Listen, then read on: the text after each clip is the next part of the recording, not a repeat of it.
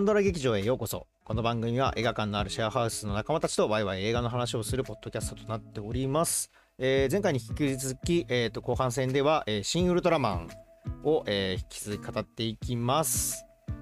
えーとですね、もうオタク談義にね、もう花咲いちゃって、もうめちゃめちゃ、ここからもまだたっぷり1時間あるんですけれども、えーぜひぜひ、えー最後までお聞きいただければと思います。それでは、どうぞ。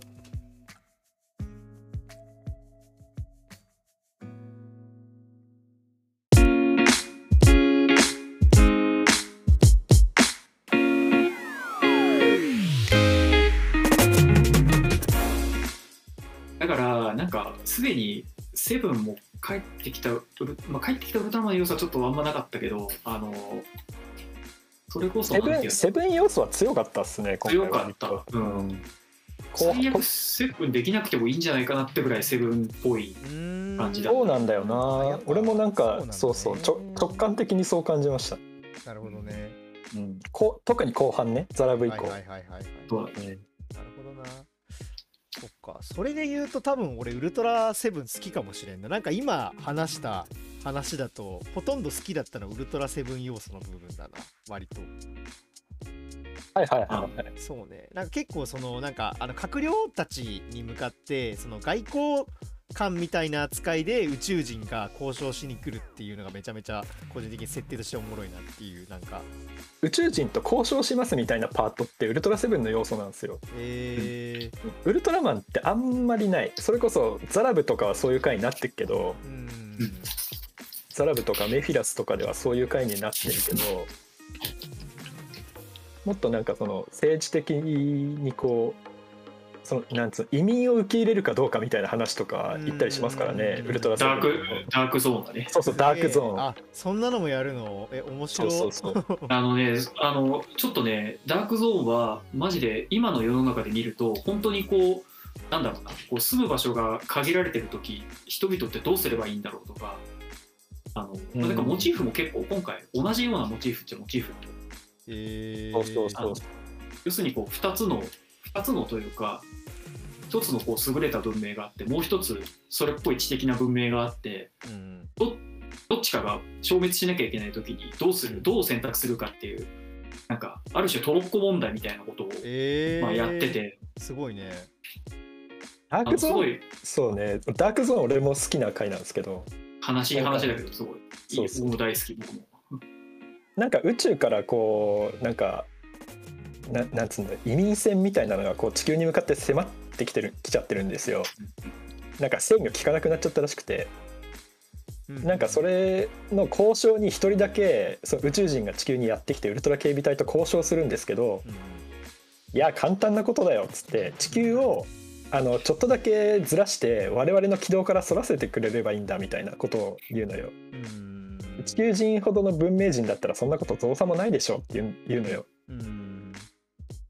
うんではってなるんですよ地球のあの ウルトラ警備隊は。うん。え地球の軌道を変えるとかそんなに簡単なこと言ってもらえたら 言って言うのは困ると。我々は地球の軌道なんて変えれないよって言うんだけどうん。それを聞いたその成人はうん。え地球人ってこんなに高度な文文明持ってんのに自分の星も動かせないのっていう風に言ってくんのよ。はい。そうだね。うんえなんかそんなに自分たちで制御できないわけのわからない天体の上に地球人って乗っかって過ごしてるんですかっていう風に聞かれるの。なんかねその問答が面白くて。確かに。面白いよね面白いね。なんか大前提を覆す感じおもろいね。そうそうそうそうそう。なんかそういう感じのことを言う言うんですよ。あだすだからすまんが我々はちょっと君たちのその君たちの何？船船というか君たちのそれを壊さないといけないみたいな風に判断しなきゃいけなくなったりするんですよね。うーうん。ん結構面白いですよ。えー、それ面白いね。なんか大前提をその人間だったら当たり前だと思ってることをその外星人って外から見た時におかしいんじゃないかっていう問いかけるのおもろいねうん、なんかダークゾーンは結構面白い回ですね。えダークゾーンは多分フェイバリットにあげる人が多いんじゃないかなすごい。ー、えーいいな。そう。まあちょっとシン・ウルトラマンの。そうねだいぶそれたね。あいやでもうん。っていうぐらい結構、なんて言うんだろうないろんな要素はいはい。がちゃんと盛り込まれてて、ああいやーそうね。でただちょっとここも一つ指摘しておきたいのが僕と僕もゆうちゃんもなんか複雑な気持ちになってるのはなんでかっていうと、この話ですね、この知識があれば面白いっていうのは確かにそうだしもうなんかモチーフがいろいろあるなとかうん。考えることはいろいろできるし楽しいっちゃ楽しいん。だそうけどね。ただなんかそそのこうモチーフをこう散りばめられてるのがストーリーに効果的に寄与してるかっていうと結構微妙なところだああなるほどね。と思っていてなんていうんだ。ろうな,、まあなんか。それはそうですね。うん。やっぱ「シン・ゴジラ」みたいなうんものと「シン・ゴジラ」と比べられちゃうとまうん。あそれはもう「シン・ゴジラ」に軍配が上がっちゃうよなって話があって。まあでも一方で話だけ取るとね。そうそう。だ一方でシンゴジラっていうのはやっぱり毎回こうそのマルチバースもクソもなくって、まあ、毎回こう東宝の適当なさじ加減で設定がリセットされたりとかうん なんか人類の敵になったり味方になったりとかっていう感じで改変がすごいしやすいし自由度が高いコンテンツであって。うん確かにね。で一方ウルトラマンをしょしかも初代のウルトラマンをやるってなるとなんか例えばウルトラマン Z とか最近のウルトラマンみたいにリブートしたのを映画化するっていうのは全然勝手が違くてあのあのウルトラマンのその連続したドラマをまとめてリブートするっていう難しい仕事なのでうん。なんかそこはそこを担ったりしては結構頑張ったんじゃないかなとは 結構っていうか、まあ、かなり頑張ったっていうか俺だったら絶対やりたくないしなんかみんなやりたいけどやりたくないみたいな人は結構多いはず。あなるほどね。だから初代のウルトラマンにあった良さを残しつつそのまあ再再編集というか、まあ、リブートさせるってなるとまあなんだその変な部分も含めてやっぱり再現することまあある意味型にはめてやることもまあ結構今回の作品にとっては結構大事だったってことかな。そう思います。うん。なるほどですね。まあでもなんかだからね、うん。あなんか難しいんだけど、だその再現に関しては今回異常に出来がいいんですよ。あそうとかじゃああれなんだそのファンから見たらそれに関しては結構もう、まあ、やっぱ太鼓判なんだね。その初代の再現っていう話で言うと。うん、なんかあのーあこういう正解の形を取ったかって感じがしたんだよあ なんつうんだろう。あのまあ言言っちゃうと真正面からやあのリブートしたんだなっていう風な感じはししましたね。うん。そうだね。あの特にひねらず。まあうんさいあのゼットンできちんと終わってみたいなところも含めてね。ゼットンあのだいぶ見た目変わってたけどね。ただの、ただの人だったね。なんだっけ、あの名前忘れたけど、いやいやロンギヌスの槍刺されるやつ。いいるよね。ねあのー あの天体から攻撃してくる人いるよね。名前忘れたけど。てかあれセレスティアルズみたいになってたね。そうそうそう。確かに確かに確かに。セレ確かに全くセレスティアル。さなんか既視感があるなと思った。それか。そうかもしれない、うん、かな確かに。まああのデザイン割と好きだけどね。いやちょっとねでも俺やっぱ Z ややりすぎなんじゃないかなとは思ったけど。早見早見あかりかな？誰かがなんか一丁度の火の玉みたいなことを言ってたのがうん、やりすぎだよと思ってなんか わかるわみたいな。もう分かったよと思って。ああの Z の必殺技が一丁度の火の玉っていううん。技なんですよ。はい。あので そうそう。でなんかあの科学交渉的に一丁度の火の玉を出そうとすると太陽系が消滅するらそうしいんそうですよそうそうそう柳田柳田理香の本かな確かにああ空想科学ドッコンねね懐かしいねあったあった俺読んだ気がするわかなんかに書かれてるネタなんですよあれもうんうんうんうんそれはなんかそれをガチでやってきたっていう設定として一丁度の火の玉あったら太陽系消滅しますよ。つっうん突っ込んでたね。いやそれでいいんだよ。と壊すのが目的だからっつって。て もうやってたなんかね。あのまあ説明方っていうのはあったかな今う回ん。なんかそれもねまた面白いんだけど。うん説明方な方でもなんかケレン味のあるところは好きでしたけどね。あの居酒屋とかねあのネフィラ星人の俺ブランコとあの居酒屋の下りはめちゃめちゃ好きでしてあのめちゃめちゃずっと説明してるけどあそこは好きでしたよ。あれ面白かったなんかねあのいい感じのピアノの音楽が流れてて俺あのシーン結構好きなんですよね。うん。だけどマインなん。かマインクラフトみたいな音楽流れてるアンビエントミュージックみたいなそうだのが出てねそうだねでうん。なん。か興奮で喋ってるだけなのになん。かあのリラックス効果みたいなのがあってそこあそこ面白かったけどななんか。あのちゃんとずっと対比な感じがあってこの2つも2人とも外星人だけどであのある意味人間を愛しているというかに興味を持っているっていう意味では同じ立場なのに全くアプローチが違うっていうちゃんとシーンになっててなんかあそこめちゃめちゃ面白かったけどななんか、でちゃんとなんだろうそのなんていうんだ異質でありながらも割と庶民的な場所じゃん公園とか居酒屋って。そうそうそうそういやなのにあの二人が普通に人間じゃん？普通に普通に人間なのに、もう明らかに人ではならざる者の会話な感じがめっちゃ出ててあの異様な雰囲気たまんなかったですね。めちゃめちゃおもろかったこれは完全にメトロン星人の再現でしたね。居酒屋のシーンとか特に、えーそうあれもメトロン星人ね。あれあれもうまんまメトロン星人であのあの異質感っていうのはメトロン星人なんですよ。えー、そうなんだ。いやちょっと気になってきたな。もともとそのあのちゃぶ台を挟んで諸星団と話すっていう。のえもうー、もうネタ化されてあって。あそうなんだ。うん。いやこれ今回割とメフィラスはメトロン星人意識メフィラスっていうよりかはメトロン星人意識してんのかなって思うとこが随所随所であって、そうだね。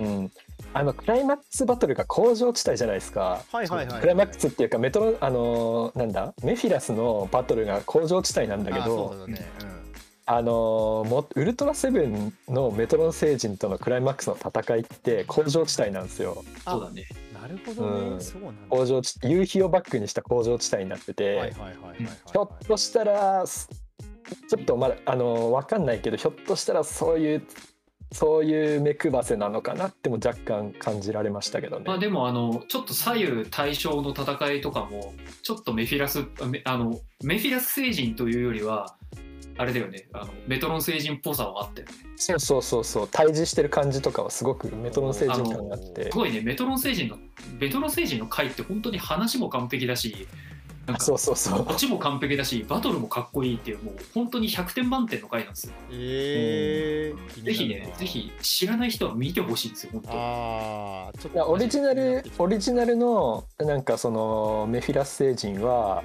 あのなんか割と山際っぽいところで戦うんですけど。そうそうそうそう。うんうんうんうんうんでしかもなんか高専で飛行船だしねずっと。あそうそうそう。だ今回ザラブのシチュエーションは一緒なんですよ。そうだね。ああはい。あの夜夜のそうそう夜の紫外線でザラブはちゃんとザラブ線を再現してんの、えー、ああいうあの空中戦だったの？うん、空中戦っていうかまあいあ空中戦だったっけ、あのね空中戦もや違うあのねった、空中戦ザラブとは直接あんまり戦ってないと思う。あの偽ウルトラマンのところあそうがそうだよね。すごいまマジでほとんど同じあれ動き。そうだね。わかんないけど、えー詳しい人に聞偽きたいけど。偽偽ウルトラマンとは夜のビル街で戦うっていうシチュエーションは一緒なの。それは同じもともとのうんうんうんうん。でもメフィラスは違うのよメフィラスは工場地帯で戦ってるっていうことは多分メトロン星人なんじゃないかなっていうのが俺の感じなんをだけどね。面白い見立てだな。ごめん。ちょっとザラブの話で一個思い出したけどそう今回偽ウルトラマン出たじゃないですか。うん。出ましたね。偽ウルトラマンさまあ確かに新ウルトラマンとちょっと違う顔してんだけどうん。ちょっとねやっぱねちゃんと原作の偽ウルトラマンみたいになんか明らかに違うだろこれっていう造形にしてほしかったなっていうのがすごい実は俺新ウルトラマンの不満を占める中で一番でかい不満かあもしれない。そうなんそこなんだ。えでもなんか目の形ちょっとなんかねなんか尖った感じにはなってたけどね。あれじゃ足んねえんだいややっぱあの見分けが見分けがついちゃうついちゃいますからねそう。明らかに見分けがつく見た目。なんか、うん。なんか違くね？みたいな小ボケがあってもよかったんじゃないかっていう。あー。なるほどね。あの見てる人があれ？これ本当にウルトラマンみたいな？ツッコミみたいな？そうそうそうそう。う、んあれ一応そうだね。映画見てる観客だけはちょっと目の形が違うっていうふうに気づけるくらいの感じではあったからな今回。な予告編は分からないよね確かによく分かんなかったね。あのあのあの距離感だと分かんないから。ねうん、分かんなかったね。うん。でもねあのやっぱね原作の偽ウルトラマンが超かっこいいんですよね。目目尖ってこれねる釣り目でね、うん。一緒にね一緒に見に行った人ともそこの話はしてなんか偽ウルトラマンは原作の方が100倍かっこいいよねみたいな話をしてて。偽としてね。あみたいなのがやっぱ偽には欲しいよねみたいな話してて ちょーっともったいないよね。偽の美学というかね。そうそうそう。はいはいはい。もっと悪役っぽい顔しとけっていうことか。そうなんですよ。なるほど 逆にあれなんですけどね。偽ウルトラセブンはロボットなんですけどね。え？最高だよ。最高、うん。にえそうなそうのちょっと調べよう。偽ウルトラセブンはもうウルトラセブンウルトラセブンをロボット化してでもうん。見た目はすげえそっくりなの、なんか偽ウルトラマンとちょっと逆アプローチのうーん。偽偽物なんですよね、へー。偽ウルトラセブンは、うん。メカゴジラ的なことでもない。そうね。皮かぶってるわけじゃないああの違う違う。あのなんかね。え結構そのまんまじゃない？そうそうそのまんまなんだけどあ中身がってこと？関節パーツがついてたりとか。メカっぽいメカっぽい衣装がねすごいそうそう。あの整なんかされてるっていう。そうそう。丸を丸を羅列した帯があったりとか、はいはいはいはいはいはいはいちょっとあのロボットっぽくなってて。えー、あの偽ウルトラセブンなんかまあウルトラマンと偽って結構切っても切り離せないところがあってですね。毎回出ますからね。そう入ってきたウルトラマンは出ないんだけどあ出ない。あのあそうだウルトラそうウルトラマンエースにはエースロボットっていうのが出てきて これまたロボットのはいはいはい。で出た出た出た。あったね。あのこれはエースと同じ力を持ってるって言われてるんだけど確実なんかもう明らかにロボットの動きなんですよなんかそれもちょっと面白くて。あっさりエースにやられるんだけど。あ弱いんだしかも。弱い。ダメじゃん。ああのあとウルトラセブンの え偽ウルトラセブンの話をするとウルトラマン80にですねあの妄想ウルトラセブンっていうのが出てくるんですよ。出ました。モンストウルトラセブンですね。なんだ出ましたって感じだなそれは。そうそうこれは出ましたって出感じですね。妄想ウルトラセブンはですねあの暴走族にあのいじめられて怪我した男の子が暴走族を恨んでうん、うん、そのウルトラセブンに音音生き量みたいなのが映って巨大化するっていう。えどんな設定だよ。謎すぎるな。なぜかその世界ではウルトラセブンがもうグッズ化されててそうそうそうそう。そそうの少年が持ってんのよ。えー、ウルトラセブンウルトラセブンのにウルトラセブンの人形をね。そう。でウルトラマン80ってもともとその人の音量とかがその怪獣に乗り移ったりするっていうのがベーシックラインになっててそうなの？設定がそういう感じなんだ。そうそうそう。割とそういう話なんですよね。現代の子供すさんだ子供の心が怪獣を作るんだみたいなううん。設定なんですよね。そうそう。だから最初あの80の主人公は学校の先生として登場するんですけど。そうです。とかねえー、まあちょっと話が話ごめん話が広げすぎとにかくね偽ウルトラマンはすごく不満だったということは、ここでえ俺は表明しておきー、たい表明しておきたい確かにその話してる人あんまいなかったかもしれんわ。クソかっあのクソかっこいい偽ウルトラマンをちゃんと真のテイストでやってほしかったなっていう。おお面白いですねありますね僕は、ほどねこれはエゴです僕の。は い個人的なこだわりね。そうです。はい。はいはいえそうね顔結いや俺目の見にえそうに偽ウルトラマンに関してはなんかななんつうんだろうあの家督隊が駆けつけた時にうん。あの家督隊が手前で喋ってて偽ウルトラマンが奥で暴れてるんだけどうんうんっていうカットがあるんだけどその暴れ方がちょっとボンクラすぎて面白い。最高だよね。あれすごかったね。あれふざけた動きしてて超良かったんです。あれだいぶふざけたねあれ。あんなに足上げてかっこ悪い感じでなんかだだっこみたいに暴れてたもんね。そうそう。あれ あれがいいんだよと思って。そうそう。あれなんだよね。なんかやっぱあの感じあの感じとかも。そうビームで爆発させてこうクレーターができるみたいな爆発なんか破壊の仕方じゃないのがいいんだよねちょっとずつ壊していくみたいな。あー。そう割とやんちゃに。割となるほどね。やんちゃに。もう動きがダサすぎて面白かった。いやあれはねやっぱでもあれ特撮の醍醐味っすよね。あー なるほどね。醍醐味？いや醍醐味じゃないね。なんつうのなんか後世から見て後からオタクが面白がってるだけなんだけど。はいはいはいはいそうそうそう俺そおっさんおっさんみたいな動き方してんだよね。あー。さあれ CG 作ってる人とか何も知らなかったら「え安野さんこれこんなこんなんでいいんすか?」とか多分思ってたと思う。クリエイターの人とか。はいはいはい。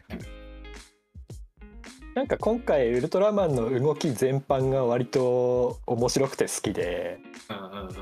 あのガボラの光線をこうなんで受け止める時の動き方とかああの両手を広げてえなんかあんななんか堂々とした動き久しぶりに見たなとか最近のウルトラマンとしては絶対やんないし。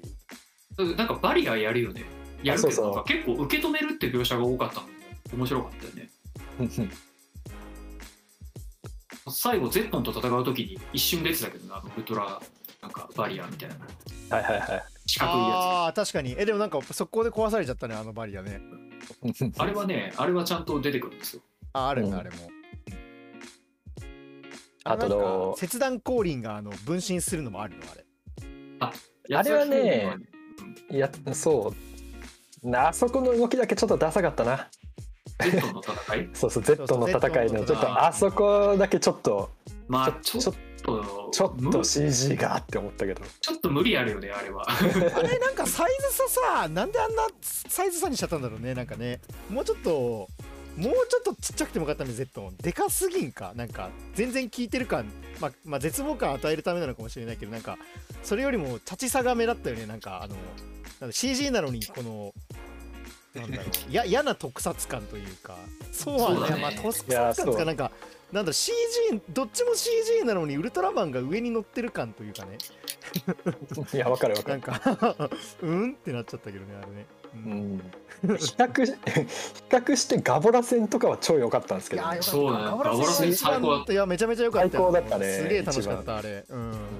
一番良かったね、うん。だからやっぱスペシウム光線打っちゃうとあの周りに被害が及ぶっていうことを学んだ学んだので、うん。あのちゃんとプロレスするんですよガボラと。うんそうだね。いやあの知性感じるシーンとかめちゃくちゃ熱いんで、ね、よかったね。コミュニケーションするシうん そうそうそなんかスペシウム光線打てばいいじゃんにちゃんとあのあれはなんか変にああそこはそうだよ。そうっすね。説明しなくてもちゃんと分かるシーンになっててよかったですね、うん、セリフじゃないところでちゃんとウルトラマンの芝居で分かったからね。うん。そう。なんう最初やっぱすごい被害を出しちゃったので、うん。あの感じはなんか良かったね。よかったよかった。ただうちはいいってもんじゃない。ちゃんと説明になってたからね。よかった。なってあとあれですね。初代ウルトラマンの時にウルトラマンの飛行シーンって大体釣り人形をやるを使ってやるんですけど。うん。なんかね初代ウルトラマンってそのあの飛んでるポーズの釣り人形っていうのをあの乱用するんですよ。乱用えバンクみたいなこと？いやあのバンクというかなんて言うんだろう。あれをちょっと便利に使いすぎててあのあのちょっとおかしいなっていうシーンとか結構あんのよ初代ウルトラマンって。あのウルトラマンってあの空から飛んできて着地する、着地したりする時があるんですけど、よく、うん。それであの飛行ウルトラマンが上にの登っていく飛行シーンを逆再生して使ってる感じなんだよ。あの体勢のまま垂直に降りてくるっていうなんかあ変な絵が。ー なるほどね。よくよくあって初代ウルトラマンの腕伸ばしてる意味わかんねえなみたいになってるってことね。そうそうそう。腕伸ばして上上向いてんのに下に降りてくるっていう。よくあんの初代ウルトラマンで、ーはいはいはい。あるねそれはあのあの人形をこう使い回しすぎてるからなんですけど、うん今回それを再現しててまさかの。うん。ね。ガボラガボラ戦に向かって降りてくる時に同じポーズで降りてきてあとその後くるくる回るっていうのをやるんですよね。回ったね。ね。回ったね。でもあれあれ俺はすごい個人的にはなんか結構来たというかええ。いい感じだなと思ったすごい。そうそう。シュールだし。ルールなんだよね。ああれもだから飛行人形を便利に使ってるせいなんだけど初代そうだよね。あそうか。あれも飛行人形を回してんだ。ああそういう初代は初代は飛行人形っつってだからなってたのか。そうそうそう。ブンブン振り回したりよくするんですよ。あそうそう。あの火の玉。ぐるぐる回最初火の玉で出てくるじゃないですか。あれもあのウルトラマンが超高速で回転して火の玉に見えるって確かそういう設定だったはずなんですよ。そうなの？あのあれ赤い月みたいなやつね。そうそうそうそう。はいはい。あれ火の玉だった。なんで回転してんのお前らって感じなんだけど。ああれはしょうがないな。だって回転して作ってんのあれを だからあのあれ。まっすぐな状態の飛行人形を、うんうんあのぶんまくるくる回したりとか変な動きさせることが初代多かったんですよ。割と初代ウルトラマンって。いやそれがこう独特の違和感につながってたんだけど、うん。そうだね。それを今回まあのやんなくていいのにやってて CG で。そうだね。なんかそのその再現すげえなって思って見てたんだよ確か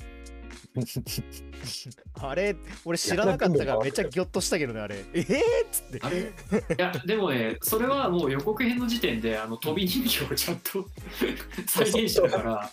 飛び人形使ってんなって思ってて。そうそう。わざわざやってるよまたとか思って。うん。いやだからそのし当時のその飛び人形の感じを知ってるとあの飛び人形からシームレスに戦うウルトラマンに移行していくっていう絵を初めて見れたのはすごく良かったですね今あーそうだね。あカット割りじゃないもんね CG だからね。回そう。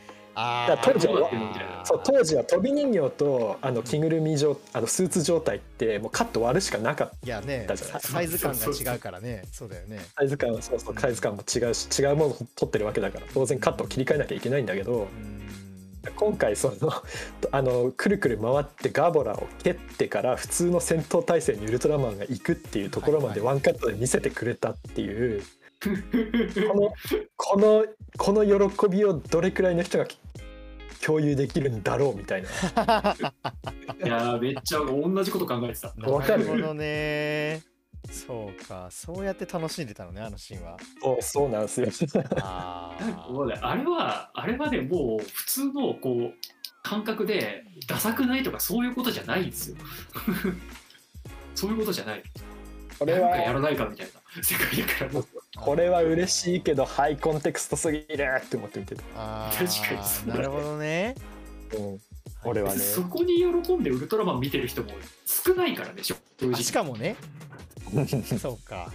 なんかほら我々の世代ティガとかじゃない？だからティガだね。そこんとこちゃんと折り合いがついてる世代なわけですよなんか技術的にも。あー確かに確かに。にも。そうそうだねそうだね。うん。あのまあね。これ単に当時の人があの技術的な制約でそうしてるだけだから。うん。そうそう。技術的な制約でそうしなきゃいけなかったところをなんかわざわざ CG を使ってまで再現したっていうこの感じ。そうそうそう。この感じがやべえなって今あ回ーあでいろもそのんなところ特撮愛の表明ってそれこそあのパシフィックリムのあのデルトロが怪獣を作る時に言ってたのがその人が入れる造形にしたっていうことをずっと言ってて。あーそうだね。いやアメリカとかだと下手するとなんかこう人間が着ぐるみで入れないようなクリーチャーとかっていっぱい造形されてるわけだけどわざわざそうそうそうそう。パシフィックリムの怪獣があのデザインで怪獣って名前なのは特撮愛たるゆえん。っうんていうのもあってなんか特撮愛を表明するには あの特撮の何とも言えない絵を今の技術においても再現することが一つこうその愛を表明する手段になっちゃってるっていうなんかうん。よよくも悪く持ってる面なのかもしれないけどはいはいはいはいはい。はい今回やっぱ僕はそうそう。今回だからそのパンオスもネロンガもガボラも 中にちゃんと人が入ってる感じするんだよな、そうだね。うん。うんうん、着ぐるみっぽい動きをちゃんとしてて。うんうんうんあれギャレゴジのムートとかはもう全然人入れない感じの体してるからさ。まあまあデザインそのものがねそうね。うん。うん。あれ無理じゃん。無人入れなさあれはそう。じゃどうん見ても無理だね。そうだね。足クソ長いしね。そうそうそう、ん。だ今回 CG 使ってわざわざわざわざ人が入れるような感じの体育の体重がこう CG で見れるっていうこの喜びとかがねすごいんですよなるね。ほどな。だからそこはもうねありがたいよね。ちゃんとなんかなんだろう。理屈つけなくてもというか安そう。藤だからみんな見に行くだろうしそこちゃんと予算かけてやってくれてるっていうのもすごい、そうそう。これはありがたがって見るしかないですね。うん。そうそう。もうね違うんですよ。もうねダサいとかダサくないじゃない。なんか違うんですよ。そこはね声を大にして言いたい。分かってるよそんなの。ダサいのは。分かってる分かってるそんなのは。当然ですよ。うん。そこはちゃんとねこう歴史を知るとちょっと面白いっていう楽しむ方向にみんながなってくれると嬉しいなと思うんですよ、あーまあ、これはやっぱねあの文化的な部分ですね。あのまあ、スター・ウォーズファンがあの2000年にあの改編されたのデジタル改善完全版じゃなくて劇場当時のやつ残してくれみたいなねとかね、はいはいあとあのローグワンでわざわざ CG でできるのにあのスターファイターがあの釣り糸みたいな動きで移動してたみたいなことですよね。そうそういうところですよね。そういうオタク心ですよね。いやなんか一番 そうそう。一番なんか感覚として最近見たもので近いのっていうとあの俺あれだと思ったんだよな。あのマンダロリアンの最終回であのルーク・スカイウォーカーが出てくるじゃないですか。ああのえななんつうのエピソード6から正当進化したルークの動きっていうものをかい完全再現してるじゃないですかそうだよねはいはいわかるわかるよ。わかるあれめちゃめちゃ良かったね。うん。ねプリクエルほど俊敏には動かないんだけど、うんっていうあの絶妙な感じああよかった、ね。あのあの感動に近いんですよ。あやっあぱジョン・ファブローはよく分かってるそうそうそうあの縦のバランス感めちゃめちゃ良かったね。あのフォそうそうーそうスもさなんか CG でグインってやるんじゃなくてこのなんだろう本当にあのワイヤーでこう引っ張ってる感というかね。そうそうそうそ良うそうかったですね。確かに。あれって初見の人が見てその喜びってないじゃん、ああ確かに。うん、その感じにすごく近い今回のウルトラマンのわかるわかるわかる怪獣を見てるこの嬉しさみたいなものは。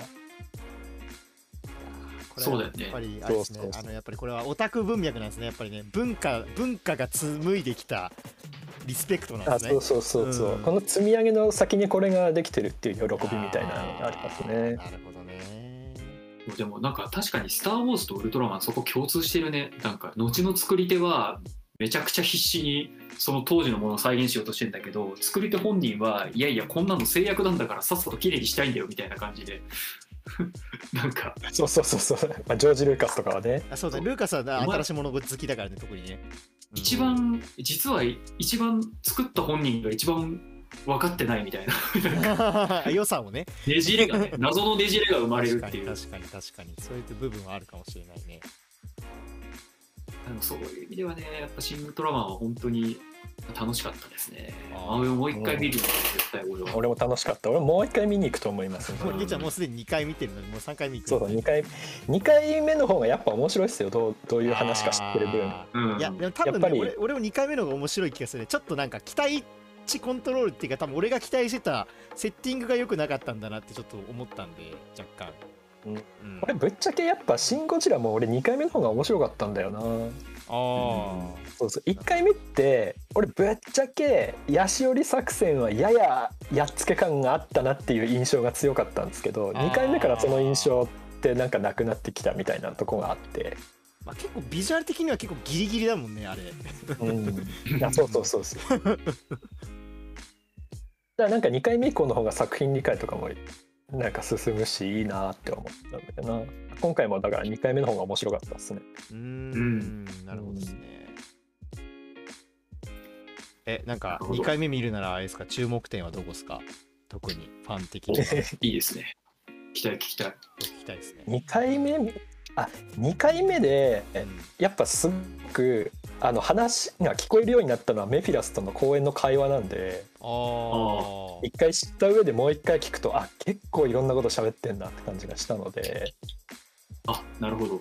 うん、あの理解が進む。なんかこれに、うん、なんか生物兵器がどうのこうのっていうくだりとかもなんか分かりますよ2回目の方が。あああ結構なんかちゃんと説明してたんだ実はあそこでって思って。はいはいはい。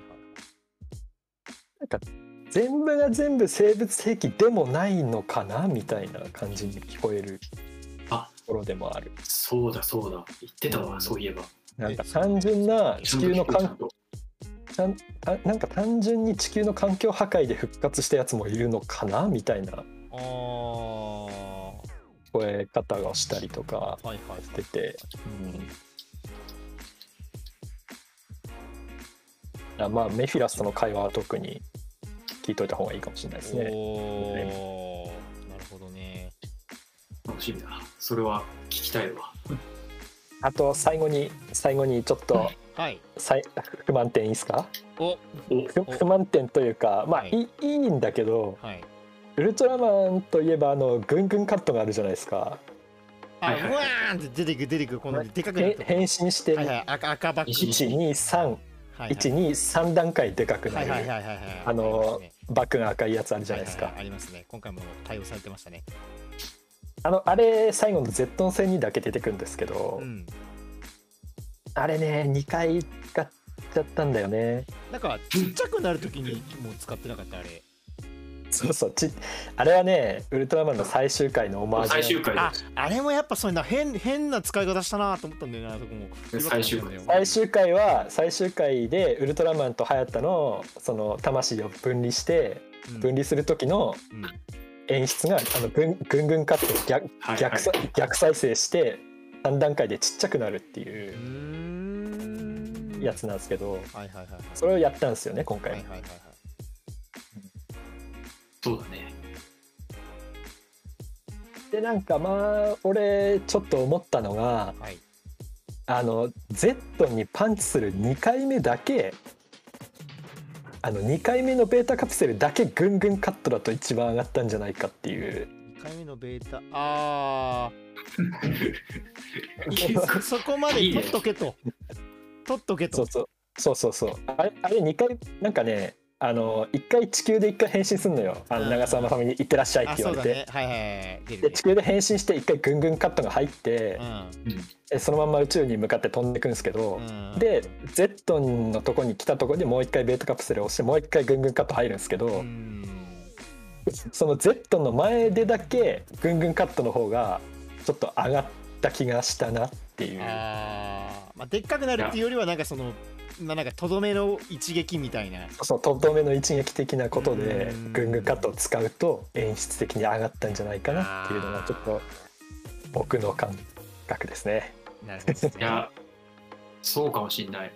あれでもねあれは普通に俺は結構上がっちゃったんだよね普通に。あのあでも俺も上がったよ。上がった上がった。あそこはやっぱ、うん、そこは2ここで回目のそうそうそうそれやっぱ2回目で思ったことではあったなそこは。なるほどね。うん。いや目についちゃったんだね。すげえな。いやそこは全然分かんなかったすげえな。2回見てそう思った。1回目は特に気にならなかったんだけど。いいね。そうかそ。れをちょっと気をつけてみよなるほどね。あそこラストあのなんかなんだた多次元宇宙じゃないけどなんか二重宇宙みたいなところにはなんか吸い込まれるじゃないですか。あれなんかまあ釣り人形だったのはまあしょうがないとしてもあれなんかもうちょっと情緒的になんなかったんかねあれ。うーん。本当に釣り人形でよかったのかもちょっとなんか思ったけどな。釣り人形だったね釣ありれ人形。釣り人形のプラプラプラプラさせてましたね。ねえなんかどうどうなんかどうなんだろう。ここは悲しむべきなのかシュールなのかちょっといまいち自分のこの感情をどこに置いていいかすげえ俺迷ったまま見ちゃったんだけどあそこ。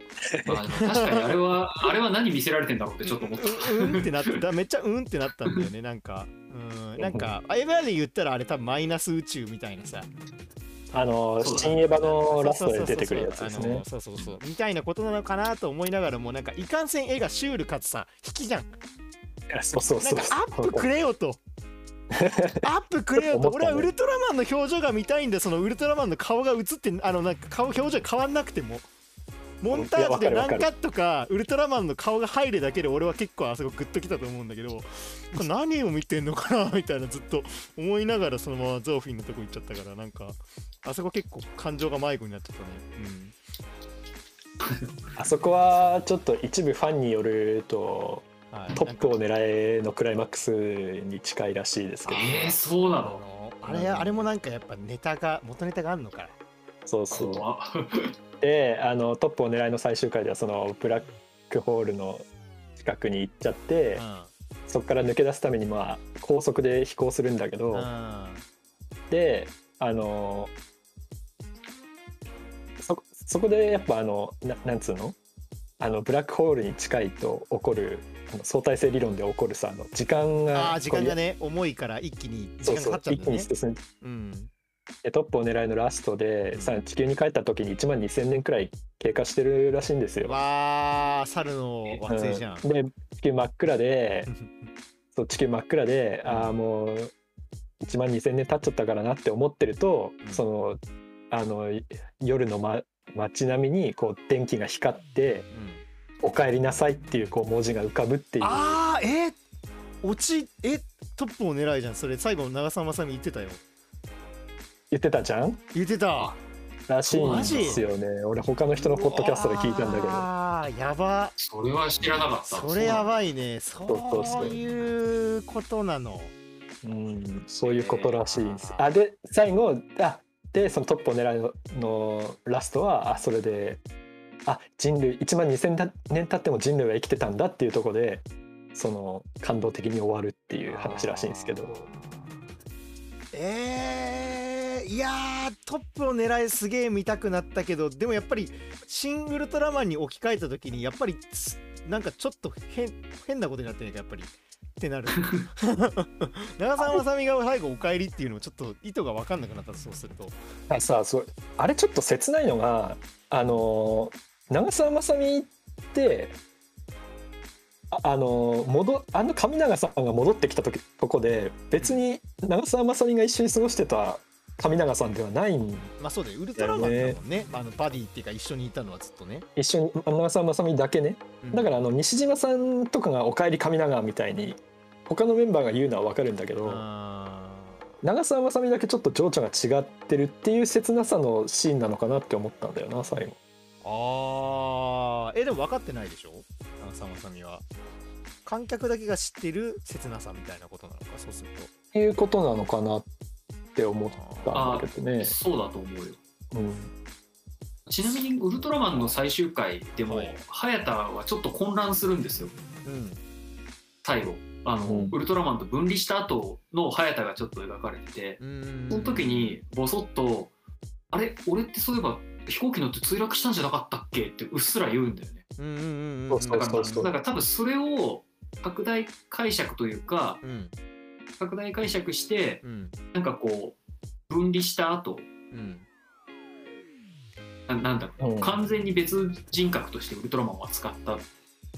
というよりはなんかこう大混ぜになった事故みたいなのを表現したかったのかなとかちょっとなんか深読みしたりはしたけどなんかそそんなに深い意味もなさそうな感じもするなけど、るほどね。戻ってきた時にその上永さんにウルトラマンとして過ごした日々があるかどうかっていうのであの長澤まさみの感じがすごく変わってくるっていう、そうだね。うん確かに確かに。うん、なんか味わおうと思えば味わえるラストなんだなって思って、あう。うん、味わおうと思えばね。いや結構むずいな。結構なんか結構むずいな。あっさり終わったけど、あっさり終わったけどねスパーンって終わったからね。ううん。ん、なんならあの米津玄師のその後のあの M87 今87ね。M87 の歌詞が良すぎてそっちにジンときちゃったけど俺は。も はや。ラストの要因で言うと。うん。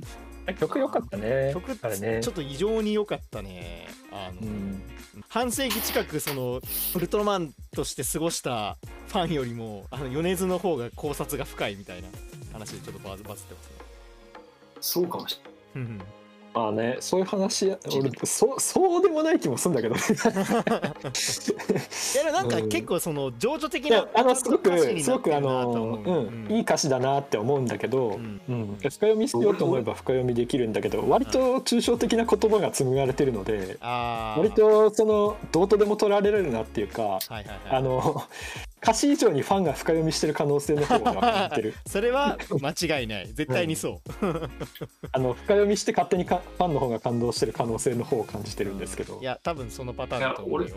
まあ、俺も俺もそうだしあのあれかな？えっとななんだろう。なんか別にそんな痛みを知るただ一人になるのはウルトラマンのなんか主題では全然ないよ正直。うんうんうんうんうんあ俺もなんかそうそうそうそう思う気もするんだよな。確かにそうそそうなんかね俺,、まあ、俺そんなに米津玄師もともとそんな好きじゃないっていうのもあるんだけど、あのなんかね歌詞かなんかそんなに捉えてるかなとはちょっと思った。うんうん。う割れた鏡の中いつかのいつかの自分を見つめていたとかっていうこの歌詞あたりは、まあうん。うあの鏡の前でウルトラマンのポージングをした人たちに向けての歌詞なのかなとか思ったりしますけど強くなりたかった何もかもに憧れていたとかなんか割とうんそういう風に聞こえる気もするなって思うんですけどね。はいはいはいは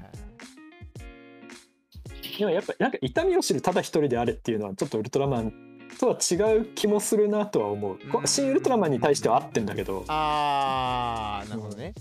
とかねまあまあまあはい。いろいろ言いたいことはつきませんが。はい。もう あの予想通りあの12時回りました。はい。目標通りはい。よう喋りましたね。いやいやいや。すいません。喋った本当な。すいません。ありがとうございます。こんな機会をいただいて。いやあの2人があのもう生き生きとね喋ってねもう2時間経とうとしてるんであのもうあのノーカットであの送らせていただきますよ。あありがとうございます本当。割と喋喋りたいことは全部話せた感じあ本当あのもうあれです満足ですか？満足ですねだいぶ。満足ですか？あありがとうございます。あありがとうございます本当に。いやでもいいっすね。あの久々にあの俺主導じゃなくてももう2人がもう白熱してるからもう完全にもう観戦してるだけでいいっていうなんかいい回でした。あの、うん、聞き手にしっかり回れた回だったな今回は。いやでもなんか2回目見たくなったねなんか。そのやっぱりファンのそういうやっぱ文脈が分かんないとなんかなんだろうなその単純にこの作品を評するのは難しいなっていう感じはしたので、うん、その辺が聞けたのはすごい良かったな、俺的には。そういうとこになんか注目してそのつもりになって感動してみるっていうのもななんか2回目のポイントなんじゃないでしょうかね。んそうだねありますよね。まあもともとなんかあの作品自体が割とそういう積み重ねによってできたものっていうのが結構でかいから、まあ、やっぱその文脈は、まあ、文脈自体を、まあ、あの人がなんかサンプリングオタクなのかわかんないけどなんかそういうの大切にそうそうそうそうだね。そもそもねエヴァもそうだけど。そうそう。割とタランティーノ的なところがあるので、うん確かにね。タランティーノもそうだね。あのサンプリングオタクだねあの人もね。うん確かにであのデデスプルーフの汚ねえ絵をあのありがたがれるかみたいなあ近くがしまーすね。いや大好きですよデスプルーフ俺は。ラストまでもう大好きですよもう本当に。あでもそう世界中の愛オタクってみんな同じ動きするんだなっていいうね。やー確かにそうだね。そうかもしれないね、うん。まあオタク参加でしたよそうそう。新ウルトラマンは本当。そうですね本当に、い、やいいもん見たな、うんそうですね。まあね、はい。次ねまたね今度はね新仮面ライダーも来ちゃうからね。いやうん困っちゃうよ。俺どっちかっつうとあの ウルトラマンよりあの仮面ライダーで育った人なんではい。ーあの逆に教えてほしい。俺も俺も教えてほしい感じではあるね。ああそうですね。まあでも俺でもねあれ平成ライダーだからねちょっとねクーガで育ったからちょっと昭和ライダーに詳しいかと言われたらあれなんだけどでも仮面ライダーがどういうポジションだったのか結構知ってるのではいはい。ちょっと昭和ライダーの有識者を誰か召喚してほしい。でそうですすね召喚しよう。今度ちょっと新仮面ライダーで言ったらちょっと探します。ちょっとあの人材を。はい、お願いします。はい。はい。お願いします。それこそ北方の北方の出来がすげえいいっすね。い。や新仮面ライあれえやばくえやばくね？あの特報。うん。もう俺特報見るだけでちょっと。50、秒で何あの密度？ビビったわ、うん。美しさと暴力が同居してる素晴らしい特報でしたね。しかもねカット割りがさもうめちゃめちゃ再現度高いのよ。あの今回のらしいですね。あのもうあのな実証時カットじゃないけどあのはいはいはい。仮面ライダーのカメラ割りだーっていう動きだーっていうのがもっちめっちゃせってねたまんないって感じ。らしいうね。ーん。みたいや。ややばいっすね。楽しみすぎるね。ああの後ろ髪があのちゃんと出てるのいいっすね。ね。ちゃんと仮面なん仮面なんすよ。ヘルメットなんだよね。ヘルメットなのもうたまらんっすね今回。あの毛が出てるのは肯定的に捉える向きはあるんだあなんかねもともとはあの仮面ライダーってあれ改造人間であってはいはいはい人間な状態が嘘だから。で変身する時に本当は顔グロいことになってるのを隠すために仮面かぶってる設定なんでそれがあれでしょ？あの新仮面ライダーとかがそのあれだよねあの OVA のし知ってます？新仮面ライダーああはいはいはいはい。はいはいねうん。あの誠っていう字を書く方の新仮面ライダー。そうそうそうそうそうそう。はいはいやってますね。あれ？あのあんな感じになるのかなと思ったらそこはやっぱさすがにあれはあれにはできないんだなってまあ、あれはねちょっとグログロかったしね。グロすぎるから相当グロかったからねあれね。うん。あそこのネオ三部作だけ語れます。ああ逆にね。すげえ。ピンポイントであそこだけ、あシンと ZO と J だけ語れまあすね。ZO は見たね。一緒この前一緒に見たね。見たね、うん。で ZO もまあいい出来なんで、いや ZO 面白かったねうん、うんしかも70分台にまとまってるっていうすげえ完成度が高い。面白い面白い。あれ映画？映画映画。映画映画。でかくなるやつは J です。あ J か。ごめんごめん、うん。J の前が ZO ですね。そうだよね。うん、ZO はすごく完成度高いっすよ。はい。あのへー。面白かった。結構その平成ライダーにつながるような系譜もちゃんとあったしなんか再解釈が面白かったし。なるほど。そうそうそう。あと基本なんか必殺技みたいのがないっていう。うんそうだね。やっぱあの物理パンチパンチ蹴りだけみたいな。物理でね。やっていくんですよ。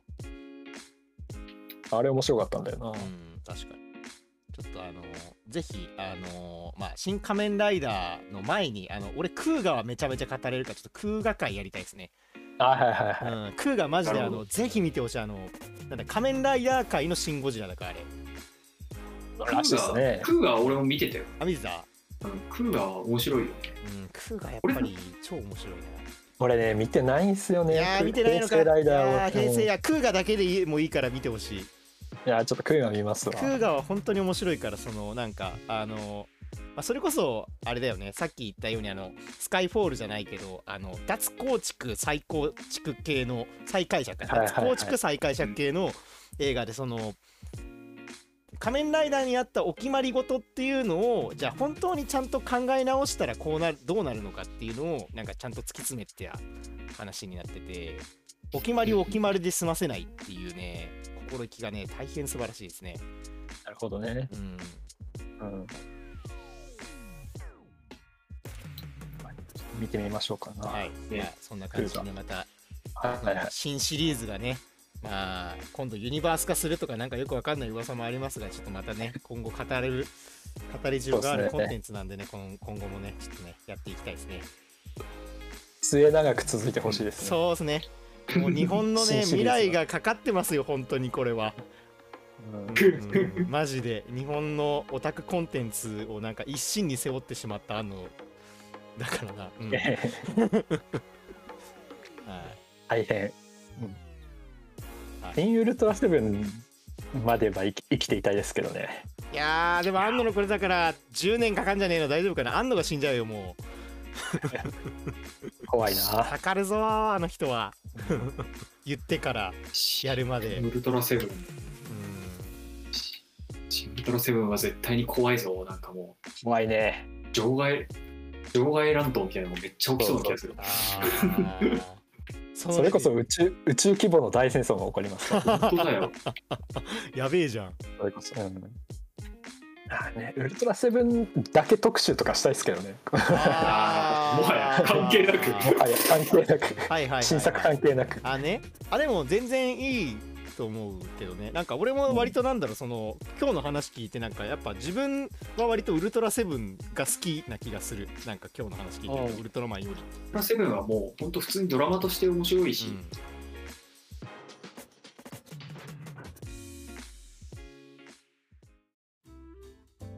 まあ普通にパンドラの次回で言うと次なんだろうねオビワンあかのな？オビワンの初回感想会とかになるのかな？かな？あれオビワンもうやってんだっけ？今月末です。今月末公開ですねは5月27かな？うん、に、えー、とオビバンエピソード1、2が、えーっとね、あの初回ってことで、あそうだそうだ続けて、えーと公開されるんでですね、ぜひ、あのね、今まで不遇だったプリキュエルがどう返り咲くかっていうあの注目の一作だと思いますんで、これ。ヘイデン・クリステンセンの出方が気になりますね。そうね。どう出すのかっていうえでももうね腕もねえしハゲの状態で出る感じだけどどうどんな感じでやるんだろうね。本当だよね。ね。その状態で出てもなんかヘイデン・クリステンセンである必要があるのかとかちょっと思わなくもないんだけどどうなんでしょうか。